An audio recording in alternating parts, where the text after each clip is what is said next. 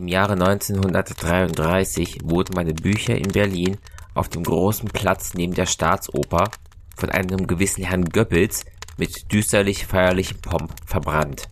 24 deutsche Schriftsteller, die symbolisch für immer ausgetaggt werden sollten, rief er triumphierend beim Namen. Ich war der einzige der 24, der persönlich erschienen war, um dieser theatralischen Frechheit beizuwohnen. Ich stand vor der Universität, eingekeilt zwischen Studenten in SA-Uniform, den Blüten der Nation, sah unsere Bücher in die zuckenden Flammen fliegen und hörte die schmalzigen Tiraden des kleinen, abgefeimten Lügners. Begräbniswetter hing über der Stadt. Der Kopf einer zerschlagenen Büste Magnus Hirschfelds stak auf einer langen Stange, die, hoch über der stummen Menschenmenge, hin und her schwankte. Es war widerlich.